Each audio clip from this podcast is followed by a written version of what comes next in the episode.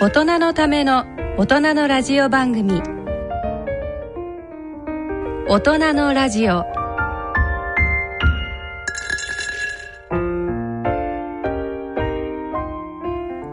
毎月第一土曜日のこの時間をご担当いただきますのは慶應義塾大学医学部教授の坪田和夫さん。日経 BP 社プロデューサーの西澤邦弘さん。メディカルプロデューサーの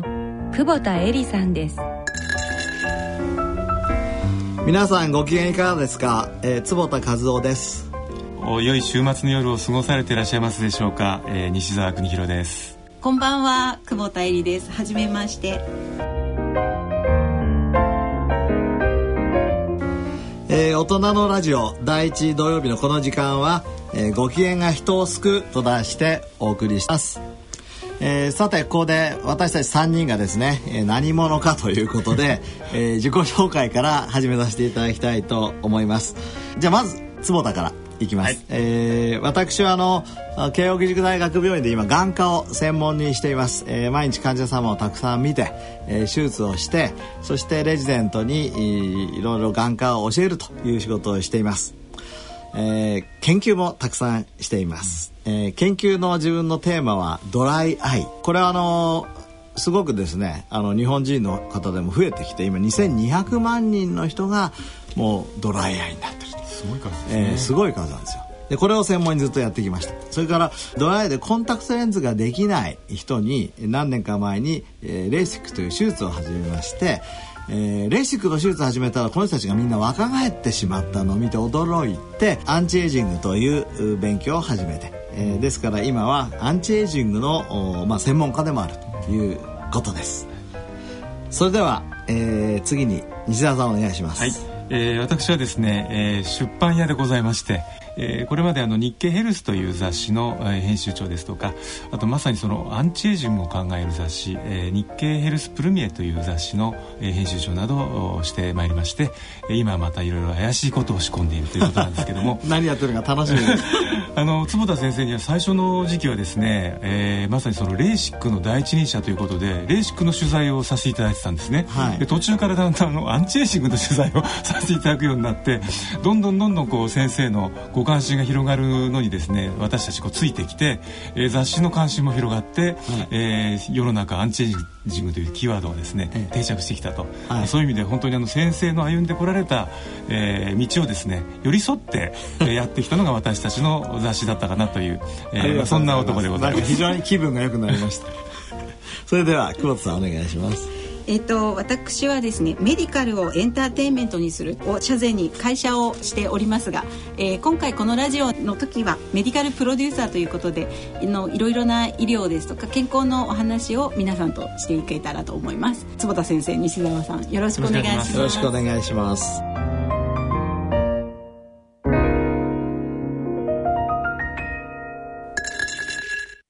大人のための大人のラジオ健康医学のコーナーです。このコーナーでは坪田和夫さんに最新医学の話題をお伝えしていただきます。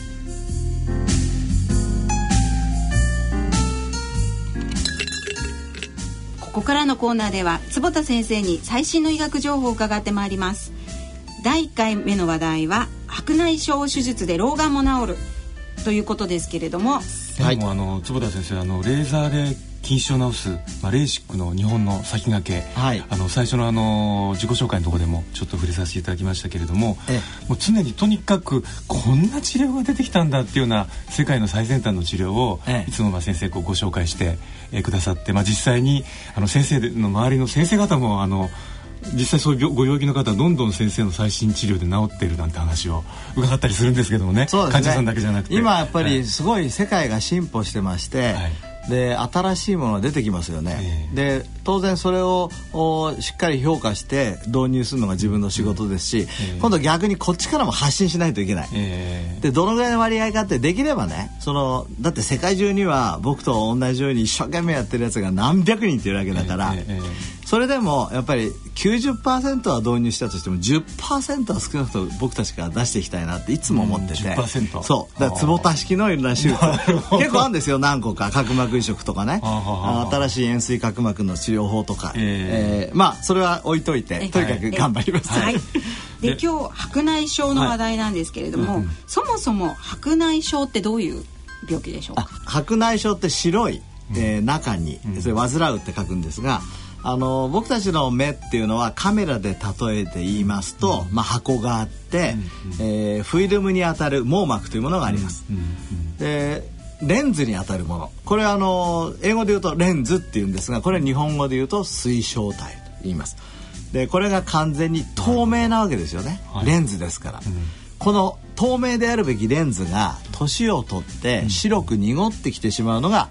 白内障です。なるほど。じゃあレンズ濁り症なわけですね。そうです。まさにそうです、はい、レンズが濁ってしまって見えなくなってしまう、うん、今ではだいたい長生き皆さんされますので、ほとんどの人が白内障になると。程度のね差は差はあるとしても、うん、というふうに言われています大体何歳ぐらいからその白内障になるリスクっていうのは高まるんでしょう？大体50歳ぐらいから多いですね。あのもちろん、えー、30歳でなる方もいらっしゃいますけど、えー、50歳代からポチポチと出てきて、はい、60歳代ぐらいから増えてきて、うんうんうんうん、70歳80歳ですともう結構当たり前というふうになります。私の友人たちの中でですね、えー、極めてこう大酒飲みの一軍がいるんですけども、ええ、この一軍があの、まあ、個人的に見てますと、え、若い時期からですね白内障発症率が高い気がするんですけど、なんかそういう、あの若くても白内障が起こりやすくなるような生活習慣っていうのはあるんですかね。あ、ね。はい、の基本的に白内障っていうのは年を取ったら起きますから、年、うん、を取りやすい人は白内障になりやすい。例えば 糖尿病の人とか、はいはいはいえー、太ってる人とか紫外線当たって皮膚がシワになってる人とかタバコを吸う人とか。なるほど、えー、でまあ酒飲みの人は酒が原因なのか、えー、そのメタボリックシンドロームが原因なのか、運動不足が原因なのかわからないですけどまあなんか年取って、えー、る感じしますよね。そうですよね。という私も酒を飲んでちょっと ワイン飲みすぎて困ってるんですけど。いやでも今先生おっしゃったリスク要因ってもう一つの手に余るぐらい経ったと思うんですけど、おそらくリスナーの皆さんも指がこう倒れなかったって人っていなかったんじゃないかなと思うんですよね。そうですね、えー、まあ今、今の研究でもそういうものがでも逆に少なければ少ないほど、うんうんうん、えー、若々しくいると、うん、病気にもならないということは分かってきてますから、ね、白内障で一つのバロメーターになるかもしれない、ね、アンチエイジングのバロメーターということですね。はいでその白内障になってる人なんですけど、うんええ、見え方っていうのはどんな感じになるんですか？あのいろんな見え方がありますけど、えー、少しはこう白い曇りガラスを通して世界が見えてくるとか、水晶体の一部分だけが濁ってきますと外に行った時にすごく眩しい。その乱反射するから。とか。まあいろんな見え方がありますがとにかくなんとなく見にくいということから始まることが多いですね。じゃ結構自覚症状も出てくる。そうですね。はい。その眩しさっていうのはなんとなくそのどんよりとした眩しさなんですかね？えー、どんよりとした眩しさもあるし、えー、例えばゴルフ場に行った時に本当にもう眩しくて見えないと。えー、で実は白内障だったと。なるほど。でそこで手術をするということがあります。はい、で白内障手術すると今まではえっ、ー、と老眼になっちゃうんですね。うん、というのは、あの硬いレンズを入れるしかなかったんですよ。で最近になってですねこれが変わってきまして、二重焦点レンズといって、遠くも近くも見えるレンズを入れることによって、老眼にならないというもう最新のテクノロジーが開発されてます。つまり近くも見えるということそうですかね。そうなんです。それどういう構造のあのレンズなんですか？これはですね、遠くと近くと両方の、えー、ピントが、ええ。ー、網膜に入ります。そうすると、はい、これがすごいところ脳がですね、ええ。ー、どっちの画像情報を選ぶかを決めるんですよ、ええ、それによってあ今遠くを見てんだなと思うと遠くから来てる情報だけを再構築して、え、あ遠く見てます。というふうに遠くにピント合わせるし近くのものの場合にはその近くから来た光を、あ近くから来てんだって脳が考えて、えー、捉えるとこれ遠近両用レンズと言います。へそれそのじゃあレンズ自体が、これが近いとこを見ている情報なのか、遠くを見ている情報なのかということを、うまくその脳に伝える？レンズが伝えるんじゃないです 脳がそれを、あの仕分けするの。えー、それを助けるあのレンズになってるそうですそれはこれはもう眼鏡のレベルでも、はい、コンタクトレンズのレベルでも、えー、遠近両用レンズっていうのはありますけど、それが眼内レンズになったなったということなんですね。それ大体いつ頃できたんですか？その技術えー、技術自体はすごく昔からあるんですけど、えー、えー、これ光を2つに分けるもんですから、はい、暗くなっちゃうとかね、えー、えー、なんとなくワックシービジョンって言って少し見にくい、なんとなく雲がかってるっていうことがあったんですがだんだんこういうのが。あれですねなんとなく先ほどの白内障の症状と近いような感じそうそうそう。だから、はい、あの昔は、えーと、遠くと近くが見えますけど、はい、少し曇りがかって見えるという欠点がありますというのをいちいち説明してたんですが、最近そういうものがだいぶあの問題が解決されてきたので、実はあの先進医療にも認められています。先進医療って西田さんご存知ですよね当然ね。えー、そうですね。でも、はい視聴者の方知ってます、うん、そうですね。どういう仕組みなのか確かにここでちょっとご説明いただいた方がいいかもしれないですね。一般的な保険診療でできるレンズと、えー、今先生がお話しいただいたような、遠近療養のタイプのレンズと、うん、先進医療になるものと。そうですね、はい、えーと、今日本って素晴らしい国で、えー、保険で全ての医療ができるんですね、えー、ただし保険でカバーできないような高額医療については、はい、これはあの自費になりますけど、うん、自費とその保険と組み合わせることはできないというのがルールなんですよ、うんはい、そこで先進医療という新しいシステムができまして、えー、高額医療であり、うん、自費で払うんだけどその自費の部分を、うん、えー、保険診療と組み合わせることができると。はい。だから、えー、今回の例で言いますと白内障手術します、うん、眼内レンズを入れます。ここはもう保険で全部カバーできます、はい、で最後の最後の、うん、遠くと近くを一緒に見たいという部分だけ、先進として自分のポケットマネーから払うと。そのレンズのお金をってことですね。そうです。そういうシステムなんです、ね、それ大体そのレンズのお金自体ってのはおいくらぐらい今あの慶応病院とか南山クリニックでこの先進医療やるときに大体36万円から40万円ぐらいの値段、の間になっています、はい、まあ、大体どこの病院でもそのぐらいだと思いますけど、で最近はあの先進医療をカバーする保険もだいぶ、あの出てきましたので、え結構保険を使ってだから、普通の一般の保険じゃなくて追加の保険を使ってされる方も増えてきましたね。あのー、本当に65歳70歳になってですね、うん、先生遠くも見えるし近くも見えるし眼鏡は最近使ったことがありません。新聞読むでも何でも眼鏡なしです。こういう患者さんを見ると本当に嬉しいと思いますし、うん、まさにアンチエイジング手術だなと。そうですよね。喜ぶとこであります。それあの一度入れたら大体もうずっと大丈夫なんですはい、えー、ほとんどの場合ずっと大丈夫です、うん、なるほど。はもう素晴らしいですよね、はい先生ところであの先生がもう世界的な第一人者でいらっしゃるレーシックですね、はい、まあ、これも今非常にこう手術受けられる方多くなってますけども、はい、あの手術っていうのはこの白内障手術には使えないものあのレーシックでですね白内障は治せないんですけども、はいえー、白内障手術した後にですね、えー、ちょっとした筋腫とか卵子とか炎腫が残る場合があります、そうするとやはり白内障手術した後に遠くを眼鏡なしで見たいとい。うことで、レーシックをその後にする人はたくさんいらっしゃいます。それからあの先ほど少しお話ししました、えー、多焦点レンズ、はい、二重焦点レンズの場合にはですね乱視が残ってると、はい、そのレンズの力を100%発揮できないんですよ。だから乱視がない方がいいんです、はい、ですから乱視を取るためにレーセックを組み合わせることもあります、なるほど。はい、まあ、本当あのレーシックに関してはねぜひ、あの機会を改めて、はい、あの詳しく伺いたいと思いますので、よろしくお願いいたします。ありがとうございました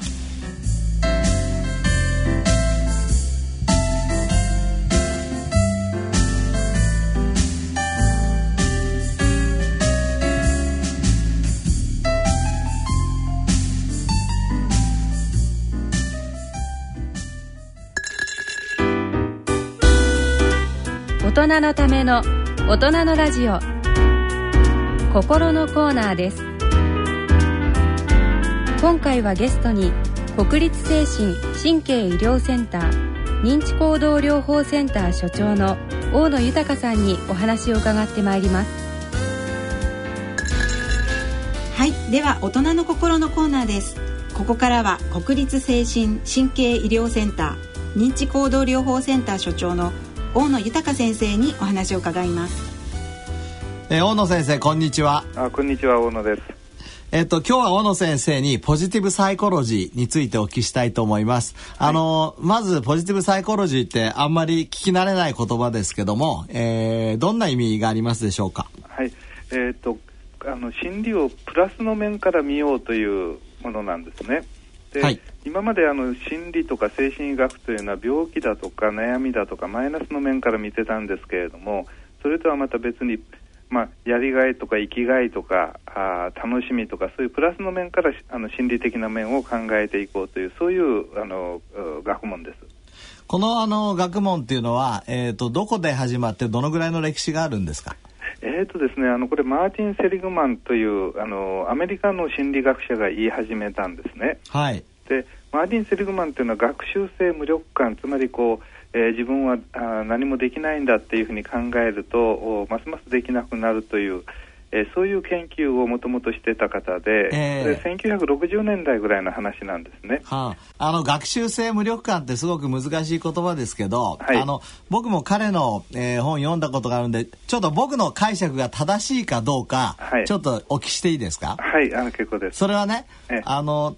今覚えてるのは犬の研究で、はい、えっ、ー、と犬をですねある部屋に入れて、はい、でいじめるわけですよ、はい、であるボタンを押すと解決するっていうボタンを用意しておいて、はい、でボタンを押すと解決するボタンを押すと解決する。そのあの犬は、えーと、解決する手法を学んだので、はい、いわゆる無力感じゃなくてなんていうの元気になると。そうですね、ところが、同じようなことだけどそのボタンがついてんだけど、はい、えー、それを押しても何も起きないと、はい、そうすると犬は、えー、無力感を学んだと、はい、でその犬をなんていうのもっとすごい簡単なと例えばここが暑いお部屋があって横にただずれればいいのに、はい、そのずれるということでさえもしなくなってしまうと、はい、最初から諦めてしまう。結局それであの何も自分が何もしないんですけれども、えー、心理的にはやっぱりどうせ何をやってもダメなんだという考えがあの強くなってしまって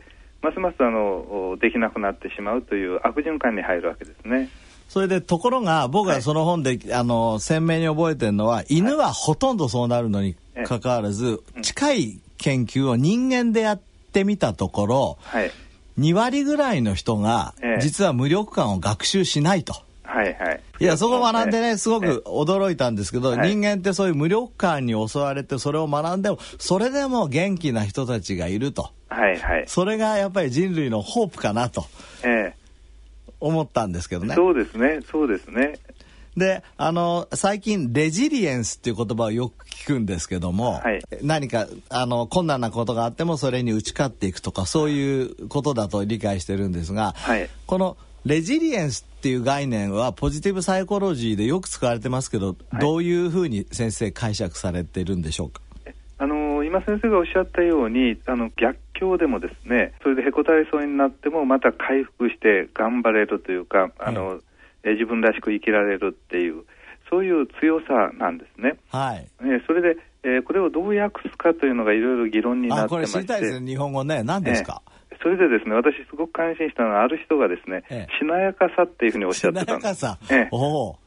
これなかなかいいなと思ったんです。ええ、ですからあの辛い状況でもしなやかに考えたり行動したりすれば、ええ、あの自分の持ってる力とかその社会の力とかうまく引き出せると。あぽっきり折れることもないですもんね。そうなんですね。はあ、えこれがあのレジリアンスということだと思います。はあ、そうするとでこのレジリアンスしなやかさというものは、はい、えー、学ぶことができるんですか？えこれは学ぶことができます。そうするとポジティブサイコロジーある意味あの、まあ、いろんなものがあると思いますけど、はい、えー、このしなやかさを学ぶということも一つ大きなフィールドになってきます？えあの私はそう思います。そして、えー、それが私がやってる認知行動療法につながってくるんですけれども、えー、そうするとですねあの、はい、病気体にしても精神にしても病気かどうかというのは関係なく自分らしく生きることができるようになると思うんですね。はいそうするとそれがあの健康につながったり、えー、自分らしさだとかあそういうものにつながってくるというそういうふうに考えてます。はい。ちょっと、えー、視聴者の皆さんにですね、はい、認知行動療法、もう一度ここでおさらいっていうか、知らない方もいらっしゃると思いますので、えー、あのちょっと簡単にご説明していただけますか？はい。えーと、これは認知というあのものの受け取り方、考え方に注目をしたカウンセリングの技法の一つなんですね。はい、で私たちあの辛くなると良くない方に目を向けてしまいがちで、えええー、自信がなくなったり、えーまあ、人間関係も、えー、マイナスに考えたりあの将来に対してマイナスに考えたりするようになってくるわけです。はい、そうするとせっかく持ってる自分の力というものが目に入らなくなってくるんですね。えそういう時に少し受け取り方を変えてあの自分のプラスの面だとか周りのプラスの面にも目を向ける。これがあのしてそれであの自分の力をうまく引き出していくというのが認知療法ないしは認知行動療法って言われる方法です。先生何か典型的な例とかイメージできるようなものありますか？そうですね、えー、例えばあ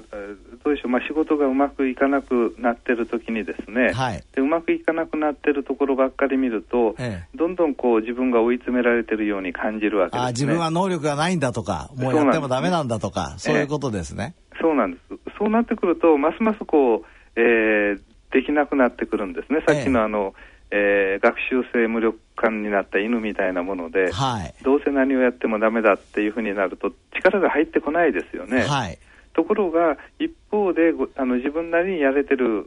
仕事だとか工夫できてるところだとか、はい力だとかあるはずなんですね、はい、そこも見ながらじゃあそれを使ってどういうふうに今の問題を解決していくかっていう。そうすれば困った状況をうまく切り抜けていくことができるようになるってそういうふうな感じです。あそうそうこれができなかったけど、えーと、はい、実はその前前の週には大きな契約を取ってたとか、はい、だから今週はダメだけど先週取れたからやっぱり自分が全部悪いわけじゃないんだいいところもあるんだと少しでもいいところを見るということですね。そうですね。でその時にうまくいった時にはこういうことをすればよかったんだっていうことが思い出されれば次にまたそれがつながってくるわけですよね。はあ面白いですね、ええ、そうするとこの認知を変えるだけでまあ、認知行動療法っていうぐらいですから行動という言葉がありますけど、はい、認知を変えるだけで行動が変わるということですそうですね。行動が変わりますし気分も変わってくるっていうことですね。ああのちょっと整理したいんですけども、はい、あの先生の専門の認知行動療法、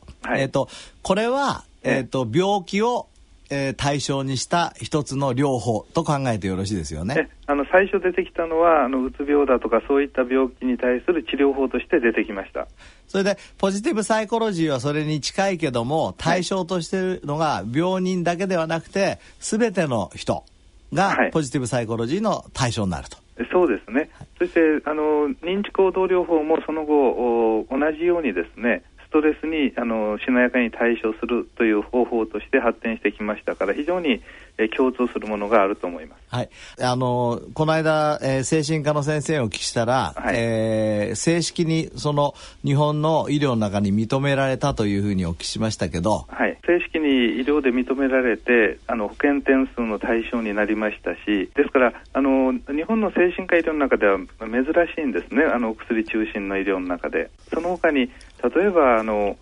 企業の予防だとかですね、はい、それとかあと復帰の支援だとか、はい、そういうのでも使われてますし、はい、場合によってあのトレーダーの本なんかを見るとですね、はい、なんて言いますかね、その株の取引だとかそういうのがうまくいかなかった時の考え方に目を向けて、ええ、うまく切り替えて、えー、成果を上げようっていうそういうことが書かれてたりするんですね。はあ、ですからいろんな場面でも使われるようになってます。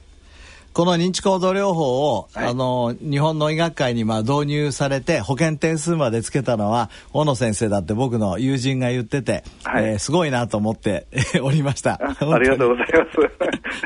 す。敬服申し上げます。たまたまあのアメリカに行った時に出会って勉強して、ええ。えー、したんですねそう、あの、このポジティブサイコロジーもう一度まとめさせていただきますと、はい、あの、まあ、えー、認知行動療法とかは、えはい、病気を対象としてるけど、まあ、えー、こちらはもう全ての人を対象にしてると。はい、方向性としては病気ではなくて、えー、と、より、あの、プラスの方向に向いていると。はい。それから、あの、第1回の、あの、このポジティブサイコロジー学会の会議が、えっ、と、福島であるとお聞きしましたけど、そちら、はい、えー、少しご説明願えますか？福島でですね今度11月27日に、はいえー、郡山で開催する予定なんですね。はいそそこではあのまあ、先生も私も行きますしいろんな人がそのポジティブサイコロジーの面からあ話をするということになってます。そして、えーまあ、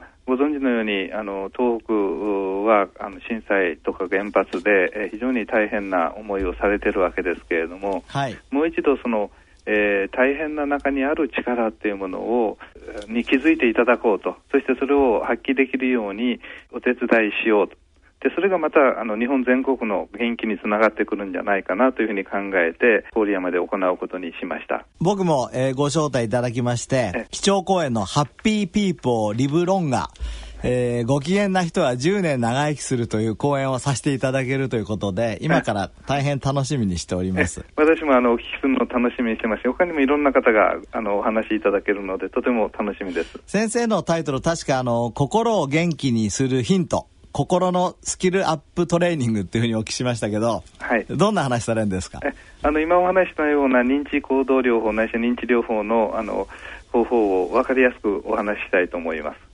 あのなんか、えー、オリンピック選手の有森さんもあの駆けつけてくださるってお聞きしましたけどそうですね、はい、あの有森さんもいろんなこう大変な中をえー、ご自分なりに工夫され頑張ってあの金メダルまで取られた方ですので、えー、そういう方にお話しいただけると私たち力をいただけるんじゃないかなと思いました。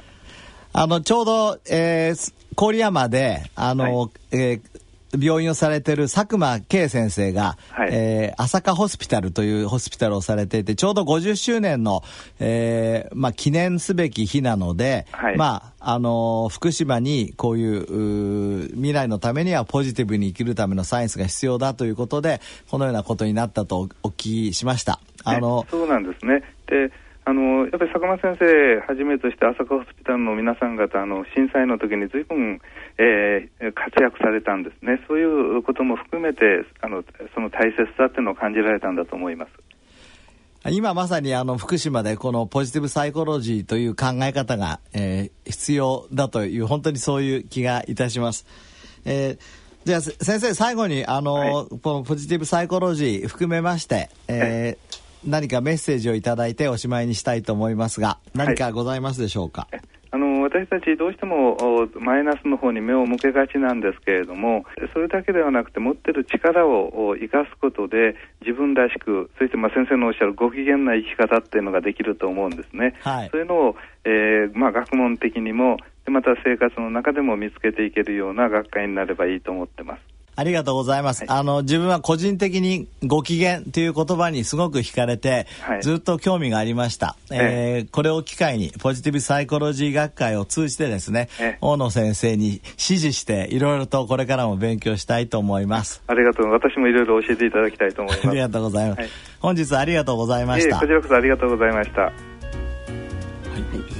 先生今あの大野先生とのお話で、ええ、あの認知行動療法非常にまたあの関心が湧いたんですけども、え、あの私たちこう雑誌で取材しててね、非常にあのびっくりしたことがあったんです、はい、つまりまあ今あのメンタルな面の話で、まあ、その心のしなやかさのことですとか、あのいかにこうあのポジティブな考え方に自分を持っていくかという、まあ、そういうお話を伺ったんですけど、あの腰痛のですね、記事をやったことがあるんです、はいはい、そしたら実は腰痛の原因って、追い込んでいくと、8割5分ぐらいが不明であると、はいはい、でどうもその大きな原因に、痛みを脳の中でこうループのようにぐるぐる回して増幅させちゃうと、はい、でそういう形で本当は痛くないのに脳が痛いと思ってる人たちが相当いると、はい、でそこで、えー、その時取材したのは東北大のチームだったんですけども、はい、その認知行動療法の先生が入って、その、えー、痛いと思う脳をえー、治していくという、そういう治療があるってことを聞いてですね、腰痛で脳てちょっとびっくりしたことがあるんですけど。そうなんです。あの、はい、基本的にだからあの全ては脳ですよ、うんうん、で脳は素晴らしくて、えー、えー、例えば脳梗塞にあの、ね、不幸にもなってしまったとしても、えー、その回復できるリハビリで、はい、それは脳に可塑性、まあ、可塑性って、えー、えー、まあ、いろいろ何でも新しいものを学んで、自分自身を変えていくことができる能力ありますよね、はい、さっきもあの大野先生が、はい、無気力も学べるって言いましたけど、うんね、実は痛みも学べるんですよ、痛み学んじゃうわけ、である例えば形だけで痛くなって そうそう。そうそう。ある形。例えばある筋肉が張ると、えー、筋肉が張った後には痛みが来るということを学んじゃってると筋肉が張るだけで痛いと思う、えー、そうさらに今西田さんがおっしゃるように、はい、えー、脳がもうそれを作っちゃってるわけだから、それ解除するのはね結構大変。そうですよね。あの、あれですよね。あの事故とかで、あの手が例えば亡くなられた方が、あのああたかもあるようにいたように思うってあれも同じ話なんですかね。そうです。あの僕で目でもね、そういう病気があって痛みが取れないです、目の。もう痛みの原因なくなっちゃってるのに、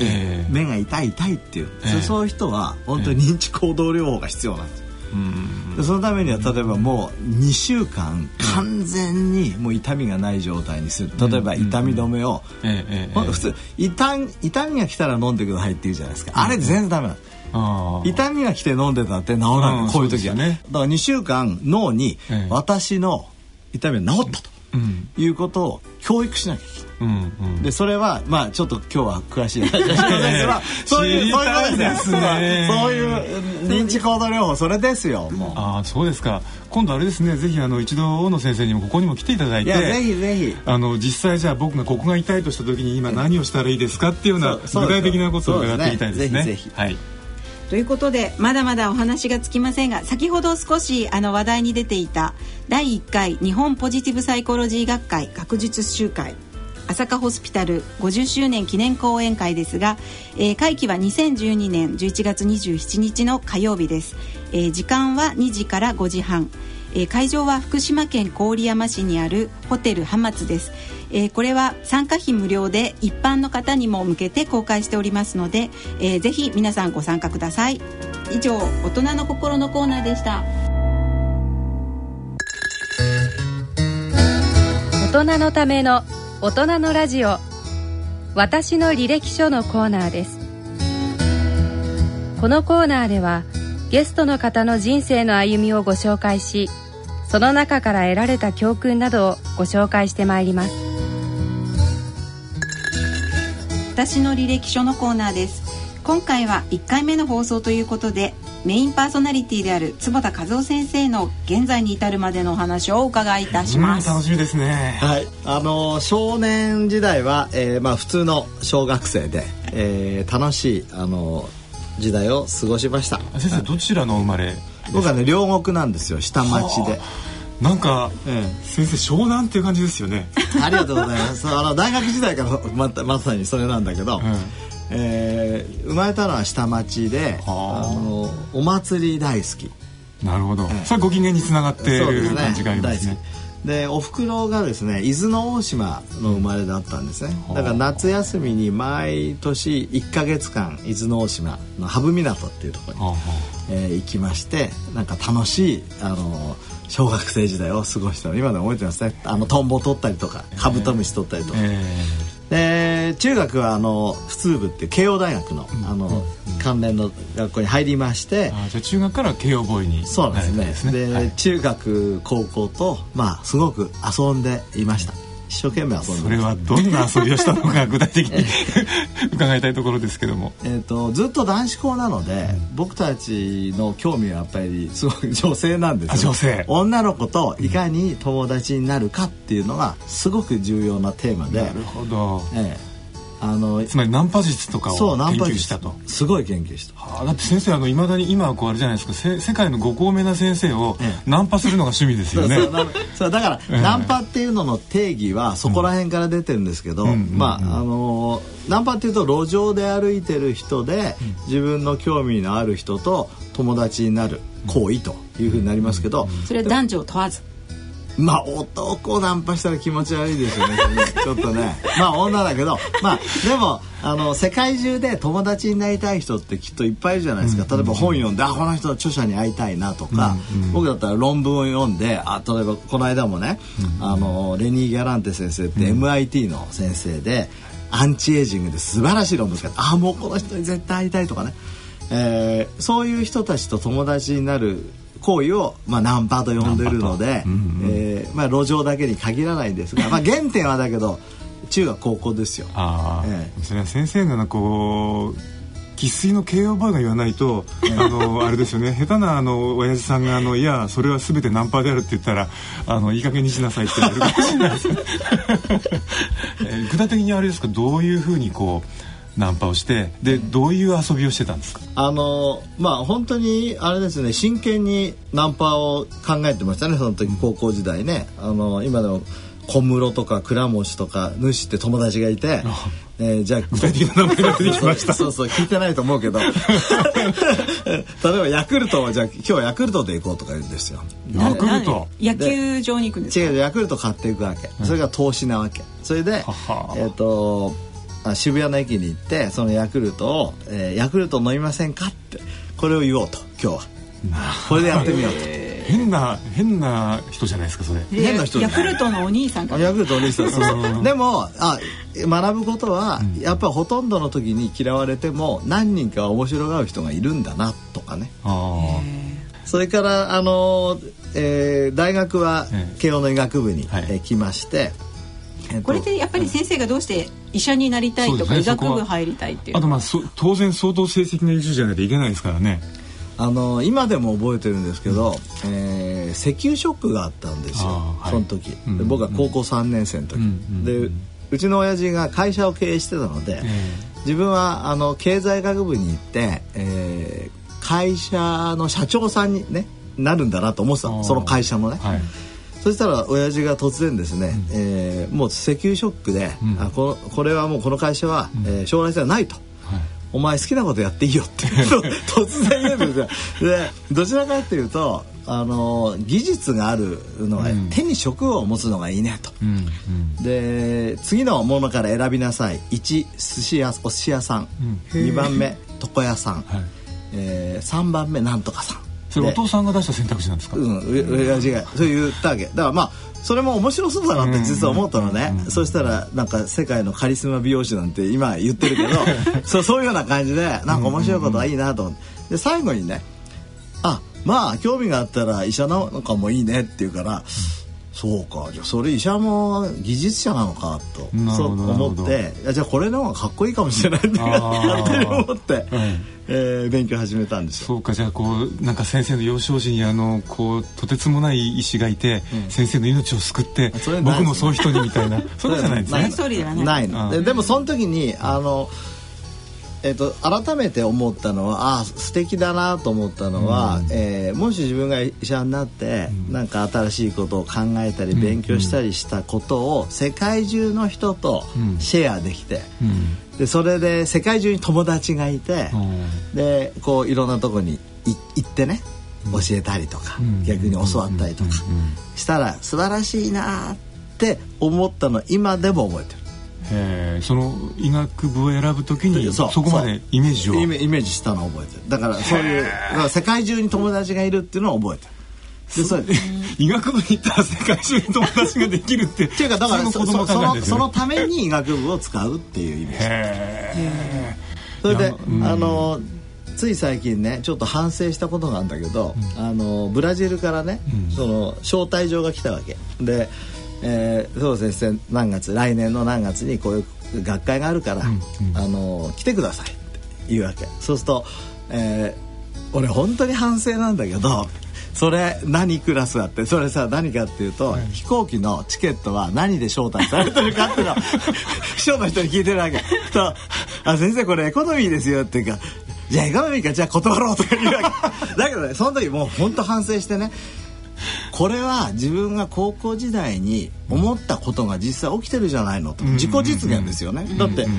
まあエコノミーそう招待されていって僕が講演したらみんなが素晴らしいって言って、そこでなんか自分が考えたこういうドライアイの、えー、保護用の眼鏡とか。リスナーの皆さんの先生はですねあのご自身もドライアイなのであのご自身で考案されたですねドライアイを、えー、軽減するための眼鏡をいつもねかけてらっしゃるんですよね。そうなんです。はい、これあのドライアイ用保護眼鏡って言うんです。よ。うん、まあ横道そうそうありがとう。はい、まあここういうものを、うん、あのえー、シェアできるじゃないですか、うん、それが自己実現なのにそんなエコノミーだからなんて言ってるこの、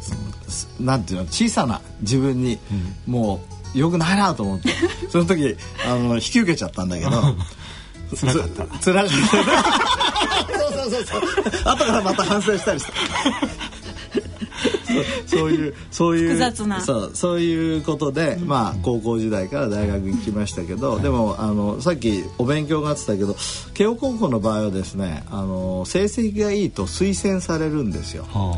で推薦僕も一生懸命3年生の時にいい点を取ったら推薦してもらえるのかなと思って担任の先生に言ったらね、担任の先生が「お前無理だからやめろ」って言う えどうしてですか?」って言ったら1年と2年の時遊びすぎてるから、点数が悪すぎて、うん、えー、3年生で100点取っても、100点取れないけど100点取ってもいけません、うん、もう間に合わない。間に合わない。それでどうなんのかなと思ってたけど一生懸命地道に勉強してた、それで慶応年学部外からだから受け直したんですよあそうなんですか。そうそう。受けなだって推薦はもらえない受け直したらたまたま入ったので。たまたま入るところじゃないですよね。いやたまたま入った本当に。へえやっぱりでもあの先生がねまあその遊ばれてた時も相当いろいろと頭疲れてたと思うんですけど、今こう先生が学会とかで仕切られたりする、その時のこう知識量も、その相手が話したことをこうその場で理解してあの返されるコミュニケーション？力にいつも感服するんですけどやっぱりそれはもともと持ってたってことですね。ナンパ力ですか。ね、で卒業して、えー、まあ大学卒業して眼科に入ったんですが、それどうしてなんですか？どうして眼科。これはね上村康夫先生っていう僕のお師匠さん。はいえー、この先生に指示したんですね。だからどの科に行きたいっていうわけじゃなかった、で誰でもよかったって言ったら怒られちゃったけど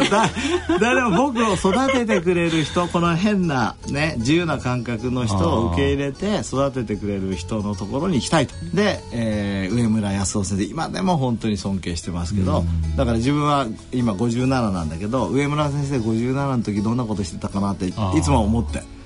心の中で。じゃあ本当に人生の死という、えー、そうです。ね。ちゃんと僕が育ててもらったように、下のね人たちを育ててるだろうかっていつも思ってそういう先生。あと最後に先生、えー、あのいつもミッションっていうのをお持ちだって伺ってるんですけれど、えー、はい。あのー、僕は学生とかまあみんなうちのレジデントとかに言うんですけど、うん、えー自分のバリューミッション、ストラテジーは常に考えようよって言ってるんですね、うちの眼科教室に、まあ、うちのレジデント研修医が入ってくると、4月1日に入ってくる。4月1日にまず最初にやる研修でいうのはそれなんです。でバーリューっていうのは価値、あなたはその自分の、えー、人生で何を最も大切にしますかっていうことをもうしつこく聞くんですよ。で僕の場合だとご機嫌に生きる、もうこれだ。で誰がどう言うよと。そうするとなご機嫌に生きるっていうのは価値なのかお前そんな薄っぺらいのかとかいろいろ言われてもいいの。もうご機嫌に生きる、うん、でもサルトルも言ってんですよ、うん、ね、うん、人類は自由の刑に処されてる、別に何やったっていい。何をしなきゃいけないのか決まってることは全くないんだから、ね、自由にしろと、だからバーリューについてもみんなにそう言います、そしてそれをもとにしてミッション、えー、神様が例えば西澤さんに、お前西澤さん、えー、地球行ってなんか仕事してこいと言われたとしたら、うん、そういうふうに想像したら何をさせたいと思ってるか、うん、また自分は何をしたいと思ってるか、うん、自分のミッションは人の可能性を開く。なるほど。相当じゃあこう上の方からちゃんと考え考えてます。よね。っていうのは、やっぱり自分がやってることを全て説明できなかったら、つまんないじゃないですか。例えば自分は眼科医だとしたらよ、で目を治すことがえー、自分の仕事だったらなんでここでラジオの話してんのと。これでそうでしょ、うん、だってラジオを通しては分かんない。一人でもなんかあ面白いなとか健康に気をつけようかなと言って、その方の、なんかちょっとでも可能性が開かれたら嬉しいと思ってやっているし目を治療するのも目を治療するのはもちろんそうなんだけど目を治療したことによって、うん、目がよく見えるようになったことによってその人の可能性が開かれたら素晴らしい。なるほど。ねっていう。ふうに先生があの先ほど医学部に行かれる時に思い最初に思い描いたというね、ええ、医学部に行ったら世界中に友達ができるって、ええ、まあ、そのつまり発想はそのままずっと今まで続いて、そうですね。感じですよね。ただ、このミッションステートメントは、うん、えっ、と何回もこう掴み直してるんですね。で。でまあ、何年かに一度は変えてるところもあるんだけど、えこれは3年ぐらい前に1年間ぐらいかけて、えー、考えました。でストラテジー戦略このミッションを、まあ、行うための戦略もみんな考えましょう。えーまあ、そういうのであの今まで講談社のブルーバックスでねあの理系のための研究生活ガイドっていう本、うんうん、これすごい売れたんですよ。でその後あの人生設計ガイドっていうのもそんな本まで書かれてるんですか？そうそうそうそうこれは山中先生がね帯書いてくれてる。iPS の山中伸也先生が,、あの多分山中先生がねその帯書いてくださってる本なんかないんじゃない。いやそのあの iPS の分野だったらあれですけどね、うん、山中先生も先生にナンパされた一人です、ね、そうそうそうそう。僕があの論文読んで感動して、山中先生のとこ走ってた まだこう世界が注目する前に。そうそして山中先生が坪田先生の,、あの理系のための研究生活ガイドで、とっても勇気づけられてたんですよ。っつって向こうも「嬉しがってじゃあもうあのさそもそも読者だったと、ね、そう読者だった。それでだからその後の本の帯を書いてくれた、まあ、山中先生もねあの整形外だった時はあのお前はダメだって言われて道を変えられて大成功された方ですもんね。まさにそうです、でまあそれでそれを具現化するためのストラテジー戦略は、自分で言えばですね大学のポジションを最大限に生かし、サイエンス、ねを基盤に、うん、えー、自分のミッションを達成する、うん、だから大学ってことは、まあ、慶応大学慶応義塾大学に自分がいるわけじゃないですか、うん。うん。うん、そこにいるポジションをやっぱり十分使わせていただいて、うんうん、あくまでサイエンス、サイエンスを基盤に、えー、ミッションを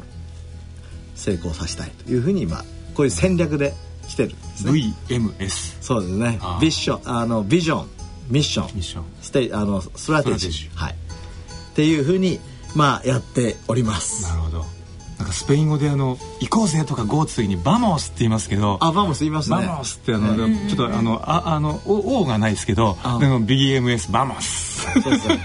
Vamos. Vamos. Let's go let's go あれですね。ブラジルチックでスペインあんまり落ち落ちてませんみたいな。では vamos。以上。第1回の私の履歴書は、えー、坪田先生の人生を振り返りえー、ご機嫌に生きていらした今までのお話を伺いました。ありがとうございました。ありがとうございました。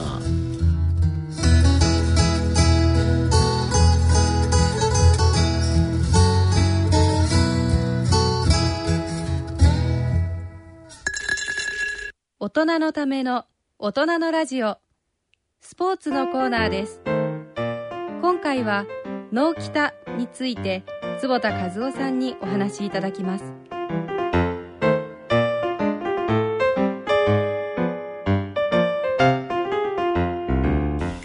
スポーツのコーナーです、えー、坪田先生今回のスポーツコーナーは脳キタと伺っているんですけれども脳キタとは？脳キタとは何でなん何なんでしょうか？えー、ちょっとね、あのー、変わった名前ですけど、実は脳キタの脳は、ブレインの脳、はいはいはい。えー、キタっていうのは鍛える。鍛える？鍛える。これは脳練じゃダメなんですね いやでも脳鍛ってなんかいいですよね。そう、う。ん、あの何年か前にですね脳を鍛えるには運動しかないっていう本が出ました、うん、いやあれは素晴らしい本ですよ素晴らしい本、はい、そのことですよ。そのこと。なるほどなるほど。これあのハーバー大学の、えー、ジョン・レイティ先生。これ精神科の先生なんですが、はい、彼が書いた本で、はい、で、えーと、これをまあ一つ今日の話題にしたいな。ちなみにジョン・レイティ先生もですね本読んだ途端に僕は会いたくて先生だって今年呼んでこられましたもんね。そうなんです。よもう読んで。もうそう。もう手紙書いてぜひ日本に来てくださいって言って、そして、えー、ジョン・レイチ先生とお友達になったと、うん、2回先生連れてこられましたよねそうですね実は一昨年あ去年ですね去年去年去年ね、ええ、はい、しましたであのその本の中に、えーと、書いてあるんですが、うん、えー、まあ、脳脳をね鍛える、うん、みんな今あの例えば脳トレやったりとかしなきゃいけないとか、はい、勉強いっぱいとか思ってるけど数読とかやってますよね。数読とかもちろん。それはもう悪くないんだけど、えー、でも圧倒的に運動の方が、うん、あ効果があると。うん。あのなんでなんですかね。なんとなくそのみんなどうしてもこう頭を使うっていうと、なんかこうパズルやったりするイメージになっちゃうと思うんですけども、えうん、あのまあいろんなことは考えられてますけど、えー、えー、一番は僕たちはやっぱり狩猟民族だったと、うん、ね。えー、僕たちの遺伝子って100万年前に決まったんですよ。うんうん、で99万年間は狩猟民族だった、うんうん、で1万年間になってやっと農耕民族になって、うんうん、こう座る民族になってきた、うんうん、あの農耕の前の狩猟民族の時ってこうずっと走ってるわけですよね。うんうん、走って例えばこう動物を捕まえる、うんうん、で一番脳を使わなきゃいけない時ってどこだ？わかります、うん、獲物を捉えてそうですよ。あとお腹が減った時にあれですねどうやってそうです。獲物得ようかそうです。獲物を捉えるというところ、だから走りながら考えてた、うんうんうんうん、で今今まであのよく立つようになったとか、うん、歩くようになったから脳に刺激があって言ってますけど、今の考え方も走るようになったから、うんうんうんうん、この脳が鍛えられるようになった。であの印象的なのはですねちょっと関東に、うん、えーと、アメリカのですねイリノイ州のネーパービルっていう高校の話が出てくるんですけど、うん、そこってあんまりいい高校じゃなかったの、ね、で理科とか数学もあんまりできなかった。あつまり荒れた高校って感じですね。そうそうそうそれがあることを始めたらです、ね、あること。そう。あっという間に理科が世界1位数学が世界6位になった朝の読書会。そうですそうそういうことそういう思うじゃないですか、そうじゃない、はいはい、実は体育の教師がそれをやった、何をやった体育の教師が0次元目と言って、えええ、1限目の前にですね朝礼の時間みたいな時ですよね、とにかく走らせた、みんなをみんな朝じゃ学校に出てきたらまず走らされるわけですね。そはい、それをゼロ次元って言うんだけど、えーえー、それがこれを行ったということが、そこから始まるわけですよ。で、みんな驚くわけですよ。でみんな大体やらないじゃないですか。だからやらせるところが大大大切なんだけど、彼はやっぱり非常にうまくて。例えばあの運動音痴で運動したことない人と例えば運動がバンバン好きな人とやったら、例えば速さで言ったら絶対負けちゃいますよね、うんうんうん、そこで彼は面白い心拍数このドキドキドキっていうものを測らして、はいはい、走った後心拍数が一番上がった人を、うん、お前偉かったと、そうするとですね普段運動したことのない人なんかは、すぐ上がる。もう もう息が上がっちゃうわけですよ。偉かった偉かった。お前は優勝だみたいな。そうおだててやってったらだんだんだんだんだんだん良くなってって、もう本当に世界一になっちゃう理科でこれイリノイ州も気づいて、今もう莫大な予算が高校に出てるんですよこのジョギングマシーンがね僕写真見せてもらいましたけど、ジョギングマシーンが高校にダーって並んでる それ廊下とかに並んでるんですか？あじゃあちゃんとしたあのジムジムとかそう。であの全米から人が見に来てて、うんうんうん。でそのメカニズムも分かってきたんですはい、それが知りたいですよね、えー、はい、運動するとですね、うん、前から体にいいっていうことは分かってたけど、うん、脳にいいっていうのはそんなはっきり分からなかった、うん、で最近分かるようになってきたのは運動するとですね、まず海馬というところの、はい、短期的な記憶を構築したりと、ね、そこのステムセルが刺激されて分裂を始めること。が、はい、幹細胞ですよね。幹細胞が、はい、えー、分裂をすると、はい、で実は記憶力とか新しいものを学ぶためには、この海馬の、うん、えー、分裂が必要なんです,、ですからそれが行われる、はい、それから脳の中にですね非常に重要な神経伝達分子で、うん、えー、ちょっとあのー、難しいですけど、はい、BDNF っていう言葉なんです BDNF ですね、えー、そうブレ brain-derived neurotrophic factor かっこいいななんか。そうかっこいいですよね。そういうなんかかっこいい。BDNF, BDNF それが出る、はあ、それが出るとですね、うん、それがもしかしたら先ほど言った幹細胞を増やすこと、はいでもあるんだけど、脳細胞を守り、脳細胞を増やし、脳細胞の機能を高めるということが分かってきた。あれ先生実際にあの目にした研究で、ええ、運動してたら海馬が大きくなったっていうなんかそういう研究もあります動物の研究もあるし人の研究もあります、実際に運動することによって海馬が、うん、あの大きくなるうんうん、だからあのよく運動した人はね、うん、えー、自分自分でねあの西田さんなんか運転してなんか気分がすっきりするじゃないですか、えー、あれなんとなく気分がすっきりしたんじゃないの？本当にすっきりしてるんですね。本当に冴えてくる。やっぱじゃ引きこもってこうパソコンに向かってばかりいると確かにどんよりしてきますけどあれ本当にどんよりしてるんですね。そうなんそうなんそう。であの今セデンタリーライフスタイルってこう、うん運動しないで、座っているそうセデンタリー座って、ことがほとんど全ての病気の原因だと言われてる、うんうん。なんかその1日3時間多く座ってる人は寿命が短くなる。2年とか3年短くなるっていう、ね、もっと短いかもしれませんね。7年っていう報告もありますし。がんでもアルツハイマーでも糖尿病でも腰痛もちろん何でもそう運動はその逆なんですよ。でそれを防ぐという意味で非常に重要。で、あのたくさんのですね、うん、えー、疫学研究疫学研究っていうのはたくさんの人を調べて例えば何万人の人を何年間追いましたと、うん、そういう研究でも運動してる人の方が長生きする運動する人の方がアルツハイマーになりにくい。でみんなあの年を取ってくるとですね一番ボケたくないって多分思ってる人多いですよね、えー、何が一番大事か。運動。それその先ほどの高校の子たちは、うんあのちょっと気にかかったんですけど一、人じゃなくてみんなでこう競い合いながら走らせらせたっておっしゃってましたよね。そうですね。あの、えー、たくさんの人と一緒にやった方が効果があることも分かってるんです。うん、これあのネズミの研究でも分かってる。じゃあその朝朝早い時間にお一人でこう走ってらっしゃる方いらっしゃいますけどあれはあれでもちろんいいんですよね。ただ一緒に、ね、走る仲間がいた方がよもっといいと。そうですね、はい、そういうふうに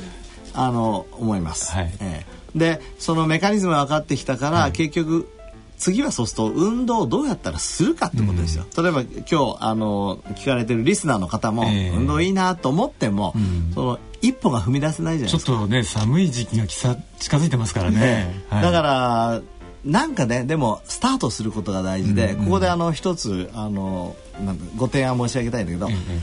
歩く時にですね、えー、普通にこう歩きますよね、で歩くだけではあの刺激が弱い、で例えば3分間歩いたら、ええ、次の3分間は早足。で早足やると3分間早足やると結構ぜいぜいぜいって、このぜいぜいぜいっていうのを体験するのが脳への刺激って言われてます。ああそれやっぱぜいぜいぜいゾーンまで運動してで今度へばっちゃう前にちょっとこうゆっくりにして。そうですね。例えば15分間の歩き、通勤だったら、最初の3分間は普通に楽しく歩いて、えー、次頑張って3分間、えー、早く歩いて、えー、次の3分間ゆっくりということをやるだけで全然違います。あのいわゆるあのサーキットトレーニングっていうものに近い形、近いですね。をその無理ない範囲でやればいいと、ね、とりあえずだから日常生活の中でスタートする。という面では、このウォーキングからストートするのがいいんです。いいえー、その中でもちょっと心拍数を上げるウォーキング、うんうんうん、これをぜひあの、うん、やってもらえればと。はい、脳北の第一歩は、うん、えー、ちょっとストレスフルなウォーキングと。はい、ことでどうでしょうか？いいですね。あの実際にあのその脳を鍛える今のあのウォーキングの仕方ですね。はい、でそれであの私たちのあの体の中のエネルギー器官であるミトコントリアっていうのが結構効率的に増やせるってことをあのミトコンドリア研究の第一人者のあの日本医科大学の太田先生がおっしゃってたんで、ね、じゃ体の中にもいいし脳北にもいいと。そうですね。ぜひあのどっかでまた運動が細胞レベルでどういうふうにいいのかっていう話もさせていただければと思います。えーえー、はい、えーと、と今日は脳北ということで何が来るのかと思ったらということですね。はい。脳を鍛えることでした、はい、ありがとうございました。ありがとうございました。ありがとうございました。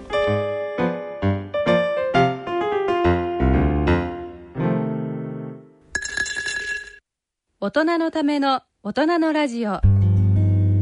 えっ、ー、と今日初めての大人のラジオでしたが、はい、いかがでしたでしょうか？はい。なんか楽しく過ごさせていただきました、ね、またあの久保田先生の新しい面をちょっと発見させていただいてあのまた次回ここに来られるの楽しみになりました。ありがとうございます。あの大野先生のねポジティブサイコロジー、うん、あのまあもう夜になって、えー、皆さんあのお休みになられると思いますけど、一つあのエビデンスのある、うん、えー、ポジティブさを学ぶことを最後にお話ししたいと思いますが、ね。はい、今日一日終わりましたよね、うん、いろんなことがありました、うん、えー、ご飯食べたりとか友達と会ったり、はい、とにかくその中で3つ自分に良かったことを書き出します、いいこと3つ日記3つ。そう、はい、そうするとですね、うん、これをやっていくと常に人生のいいとこを見る習慣がついちゃう。はあ、だからどどんないいことを書き出せばいいんですか？何でもいいんです何でも。例えば、ええ、買い物したら、ええ。500円ぴったりだったとかこういうのいいですかね。いいですよ。なんかご機嫌な感じがすると。いいです。何でもいい。とにかく自分がいいと思ったことを書く、うん、でそれによって自分は人生のポジティブなものを見る習慣がつく、うん。うん、これはねそういう研究があるんです。でこれによってポジティブさが増します、うん、ぜひ皆さん今日ああこういうことあったなって。もちろん嫌なこともありますよね、うんうんうん、それは書かないですよもちろん、えー、ね。えー、いいことだけを書いてお休みください、いいですね。そういう日記がこう溜まってきたらまた後で見返しても楽しくなりそうですよね、ね、はい、いいことばっかりなねいい夢もきっと見れるんじゃないかなという気がいたします。はい。えー、さて番組では疑問質問ご意見ご感想をお待ちしております。宛先はこちらまでお願いいたします。ラジオ日経大人のラジオの宛先です。郵便の方は、郵便番号107-8373東京都港区赤坂1-9-15ラジオ日経大人のラジオ係まで。ファックスの方は東京03-3582-1944東京03 3582-1944ラジオ日経大人のラジオ係まで。大人のラジオの番組ホームページからも投稿いただけます。皆様からのご質問ご意見ご感想をお待ちしております。えー、それではそろそろお時間となりました、えー、お相手は久保田恵里と西澤邦弘と坪田和夫でお送りしました。えー、次回私たちのお会いするのは来月11月3日となります。はい、えー、次回までさようなら。さようなら。さようなら。